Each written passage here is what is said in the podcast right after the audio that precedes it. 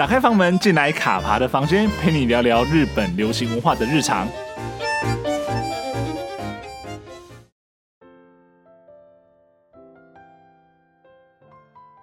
Hello，我是卡爬。在一九九五年的时候，金田一少年之事件簿呢，它首度了用日剧的形式播出。那当时呢，由于是高度还原漫画原作中非常残酷的杀人事件哦，那加上说呢，当时堂本刚跟有坂理惠其实非常成功的诠释了金田一与七濑美雪这两个角色哦，那使得这部作品呢成为了话题之作。到现在我都觉得说它是一部极为成功的推理类漫改作品哦。那在从了第一代金田一开播之后的往后二十多年间呢，其实金田一少年之事件不能多次翻拍。那大家也都知道，接连由松本润、龟梨和也、山田凉介到最新扛起这块历久不衰招牌的道枝骏佑，目前呢总共经历了五代，那是风格各异的金田一哦。所以其实那个时候。道枝骏佑的版本出来的时候呢，开始说，哎、他要再重新翻拍金田一的时候，那个时候很多的网友就戏称这叫做金田一到金田五。那也就是今天呢，二零二二年的四月二十四日，最新版的金田一少年之事件簿呢就要播出了。那第五代的金田一道枝骏佑与饰演七濑美雪的上白石萌歌，以及剑持警部的泽村一树呢，将在令和时代挑战产生于平成年的各式经典难案哦。今晚打铁趁热，我们就趁着第五代金田一登场之时呢，让我们把时间回到一九九五年，从第一代金田一开始聊起，分享这些存在记忆之中以爷爷名义发誓的少年们是什么样的模样吧。那我们就开始喽。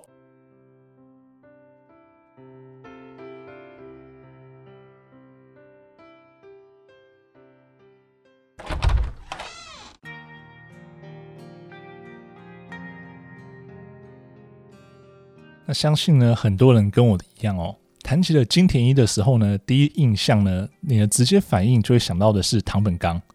而且呢，唐本刚版本的金田一其实也是让我自己最印象深刻的作品哦。其实原因呢，就是因为当年日剧版它其实把很多红皮书，也就是最初的那些案件里面的凶残的案件呢，尽力的还原。那虽然说当时故事上有一些改编啊。只不过包括像是一些尸体的呈现啊，然后剧中的一些气氛的营造啊，那加上呢，凶手背后几乎都有一些令人动容的故事哦，所以我一直都记得小时候看的时候，其实非常非常的冲击，而且同时呢，也留下了非常多的阴影哦。那我记得那个时候应该是在卫视中文台上面看的吧，而且因为播出的时间点应该是比较晚，应该可能也不到午夜，但是可能是深夜咯。所以当时年纪比较小的时候，就会偷偷的一个自己一个人看。就看完之后的结果就是睡不着觉或者做噩梦。只不过即便是这个样子，还是很喜欢这部作品哦。那因为也是看了这部作品之后，才造成后来开始收集金田一系列漫画的一个动机啦。那包括呢，像是最初的红皮书啦，到后来俗称的白皮书的 Case 系列，那像是短篇集新系列的第二部二十周年 R 系列等等。这些作品呢，到现在时不时都还会把它拿出来翻阅，都放在我的书架上面了。当时呢，初代的金田一是唐本刚，只不过小时候在看的时候呢，其实真的不认识唐本刚是谁哦。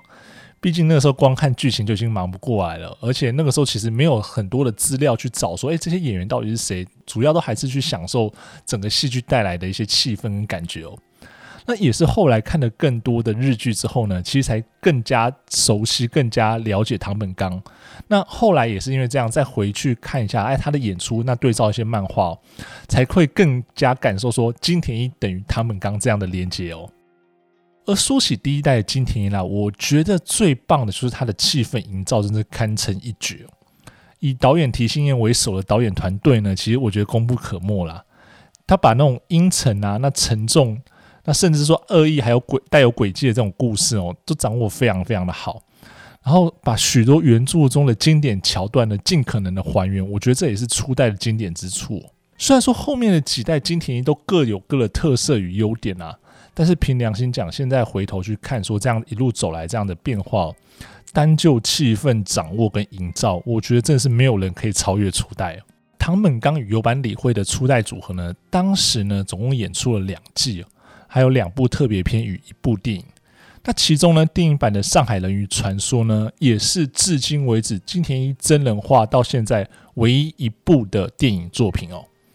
而其实，在华语圈里面，很多人提到这部作品的时候，哎，特别是台湾的观众，都一定会记得，那一定会提到这件事情，就是包括像是陈子强在内的几位台湾演员呢，都有在这部电影里面演出哦。那在拍完了《上海人鱼传说》之后呢，唐本刚跟游班理会就卸下了初代的身份，那等着第二代接棒。而二零一八年的时候呢，佐藤文也老师开始连载了金田一的新系列《金田一三十七岁之事件簿》。那以上班族金田一的视角展开新的探案故事，而随着呢第五代在今年登场，其实网络上也非常非常多粉丝开始敲碗说，哎，希望唐本刚呢以三十七岁的金田一身份呢再次出现在观众眼前哦。至于这些许愿会不会成真呢？那我们就拭目以待喽。接着时间来到了二零零一年，金田一少年之事件簿呢迎来了第一次的重开机。那这个时候呢，是由阿拉西的成员松本润那搭配了铃木信演出了第二代的金田一与期待美雪。而当时这部重开机的金田一呢，他的作品的 slogan 呢是二十一世纪的金田一少年，而它整体呈现出来的风格与氛围呢，也跟唐本刚版本的截然不同哦。而第二代金田一最让我惊喜的是呢，它与初代金田一一样哦。就是在推出的第一部作品时，并不是连续剧，而是特别篇。第二代金田一第一次大展身手的呢，便是原著中我非常非常喜欢的《魔术列车杀人事件》。而为什么会喜欢这部作品呢？最主要的原因呢，也是因为他在里面创造了金田一的宿敌，也就是地狱的傀儡师高远遥一哦。这个版本的高远遥一呢，除了在这个特别篇的事件中登场之外呢，后来在电视剧版的《露西亚人偶馆杀人事件》呢，也与原作相同了，以遗产继承人协力者的身份登场哦。那在特别篇的结束的半年之后呢，金田一少年事件簿呢，于二零零一年的七月正式推出了电视剧版本哦。而第二代呢，除了说改编了长篇小说《幽灵客船杀人事件》之外呢，也把初代金田一没有改编的几个红皮书事件翻成影视作品。那同时呢，也翻拍了初代金田一结束之后呢，才发行的 case 版当中的事件哦，像是魔犬森林杀人事件啊，与露西亚人偶馆杀人事件。而讲起第二代金田一，其实对我的意义来说，它应该是因为那个时候已经开始主动的接触日本的影剧文化，所以其实对于很多演员都大多会认识，或者说会有一些粗浅的理解。那因此呢，在看这部作品的时候呢，也会在剧情之外关注演员的表现与互动。然后甚至呢说去诶，看完了之后呢，到网络上去查一些资料。而我想呢，也是因为这样子过程哦，第二代的演员对我来说反而比第一代让我更有亲切感哦。因为像刚刚讲的，在看唐本刚版本的时候呢，真的就是看不认识的人在演戏。但是呢，在松本润版本的时候呢，其实对于剧中的演员都一定有一定的认识了。而在第二代的电视剧版呢，其实当中有一些故事的桥段并没有完整的交代。那当时呢，外界一度认为呢，会循唐本刚的模式呢推出第二季，但是呢，最终呢，第二代的金田一呢就以一部特别篇加上一部电视剧呢完结，然后等着第三代金田一登场。在第二代金田一结束了四年之后呢，时间来到了二零零五年，那史上最衰位的金田一呢终于登场了。是由龟梨和也与上野树里分别饰演第三代金田一与期待美雪，而首次登场的作品呢，其实有就跟过去一样，是以特别篇的方式呈现，是吸血鬼传说杀人事件。而这部作品呢，是佐藤文也从二零零四年开始连载的新系列第二部里面的第一个故事哦。而在这个故事结束之后呢，观众都以为第三代金田一呢，将循前两代的模式呢，由特别篇打头阵。然后之后再推出电视剧版本，而故事呢，可能会改编过去白皮书中未改编的故事与长篇小说。然而呢，在特别篇结束之后呢，就没有然后了。第三代金田一就只留下了一部特别篇，然后就黯然退场了。我觉得这是当时让大家都意想不到的。第三代金田一为什么会这么的黯淡？那原因呢，其实众说纷纭，那到现在都还是一个未解之谜哦。不过就我作为一个观众，那我自己当时看完这部作品之后的感受呢？我认为第三代的金田一是历代的金田一里面人物性格更动最大的哦。最显而易见的一件事情呢，便是这一代的金田一呢，他有所谓厌恶爷爷这个设定哦。那我如果看过前面的作品，或者说是金田一的书迷的话，大家应该都知道，金田一是非常非常敬重自己的爷爷，然后时不时就是把把爷爷的用爷爷的名义发誓这种话挂在嘴边哦。但是呢，在第三代金田一呢，是完全把这个人设呢，这个角色设定给改掉了。然后呢，包括像是对于推理兴致缺缺啊，那性格呢 也比较乖僻，就是这跟真的跟原作里面金田一的性格是完全不一样。那原作中那种比较活泼的好色与与人亲近的印象呢，截然不同。所以当时呢，我记得当时在看的时候呢，一直觉得这个金田一与我印象中的金田一的性格呢是相去甚远哦。那另外呢，也有一些 追加的朋友有跟我讲过这样的评论，他说他觉得龟梨和也演的金田一最大的问题就是太帅了。所有这些原因叠加的情形之下呢，这部作品就真的只被我当作是一般推理剧的特别篇来看哦。而实际上呢，最后第三代面临的情形呢，也就真的是这样一闪即逝，那没有留下太多的亮点与基点呢，就消失了。只不过呢，虽然就这样尘封在历史之中了，但是呢，在十多年之后呢，第三代金田一呢，却意外在不同场合被人家提起哦。那呢，就是在二零二零年的时候呢，上野树里主演的《法医朝颜》的第二季里面呢，初代美雪由坂理惠呢，当时在剧中饰演的朝颜的大姑，也就是她的先生的姐姐。而且是一个常规角色的演出哦，所以剧中呢，上野树里跟游板里会有非常非常多的对手戏啊。而那个时候呢，发布这个选角的时候，就有媒体以两代期待美雪的梦幻共演来形容这样子的合作，也意外的呢，再次让这部尘封已久的第三代呢，又再次被人家提起，进入了公众的视野哦。而在第三代这样默默结束了八年之后呢，在二零一三年的时候，第四代的金田一终于横空出世，山田凉介与川口春奈成了新一代的金田一与七代美雪。而不得不说啊，第四代我觉得真的是到现在为止可能是面子最大的一代金田一哦。而他们登场的第一起事件呢，同样是以 SP 的方式与观众见面，而选择的故事呢是二零一二年连载的香港九龙财宝杀人事件。这不但呢是再次进行海外拍摄，把场景全部拉到了香港，而且呢动员了除了日本之外呢，台湾、韩国、香港很多演员一起共演跟拍摄哦。讲到这里呢，我相信大家都应该记得，包括像是吴尊、徐若瑄以及 BigBang 的胜利呢，都有参与演出。而港星曾志伟那个时候呢，则是饰演了事件的重要人物。在故事中有九龙城寨皇帝之称的王龙哦，只不过必须坦白说啊，虽然说这个阵容看似豪华，那电视台也非常非常大手笔的在香港实地拍摄，并且试图还原当年九龙城寨的样貌哦。但是呢，这部作品最大的问题就是原著是一个非常非常荒谬的故事，以至于呢，剧中很多情节要用影像如实还原时呢，就会让荒谬更加荒谬。特别是这个戏里面的一些犯案的手法，我记得那个时候在电视上看到他们真的用了动画去还原时呢，我直接在电视前面笑到病鬼。而当年的香港九龙财宝杀人事件哦，主打的是亚洲几乎同步播出，在日本播毕之后呢，台湾跟香港的电视台随后播出哦。所以我记得当天晚上我看完之后呢，就在推特啊，在二 CH 上面看一下日本人是怎么讨论这部作品的哦。那果然就是疯狂的吐槽，只不过呢，这件事情并没有影响到整个第四代金田一的安排跟一些计划。而在香港九龙财宝杀人事件之后呢，第四代金田一虽然说没有马上连续剧化的消息，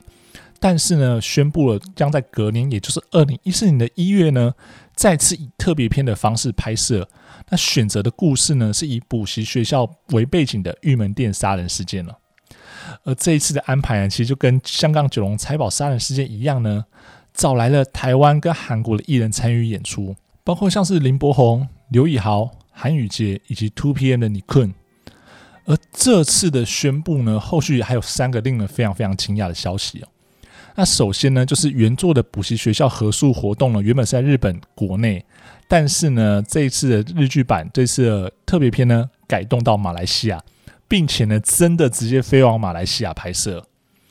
那第二个呢，就是在香港九龙财宝杀人事件中登场的吴尊呢，再次在本作中登场。那同样饰演台湾刑警李白龙这个角色，我那时候真的觉得李白龙这个角色非常非常的荒谬。那取代呢原作中的明智健吾。再来呢，第三点呢，就是我非常非常兴奋的一件事情哦。地狱的傀儡师高原遥一再次出现在金田一的故事当中了，可喜可贺，可喜可贺啊！而新任的高原遥一呢，由当时仍以艺名活动的成功宽贵演出哦。那剧情呢，就在这边也做一些魔改。那当时就有提到说，诶，在香港九龙财宝杀人事件的背后呢，其实呢，犯罪企划人就是高原遥一，而这起事件呢，也是他首度与金田一的交锋。那比起上一次在第二代的金田一里面出现的高远遥一，成功宽贵饰演的高远呢，给我的感觉其实更接近原作中的感觉哦。那就是帅气的外表下呢，有些阴险狡诈的心思，而且他始终从容不迫，却又带给人压力跟威胁。而后呢，在连续剧当中呢，其实成功宽贵的高原遥一也有不少的戏份，让这个犯罪企划人的身份呢，好好的发挥，就跟漫画里面一样。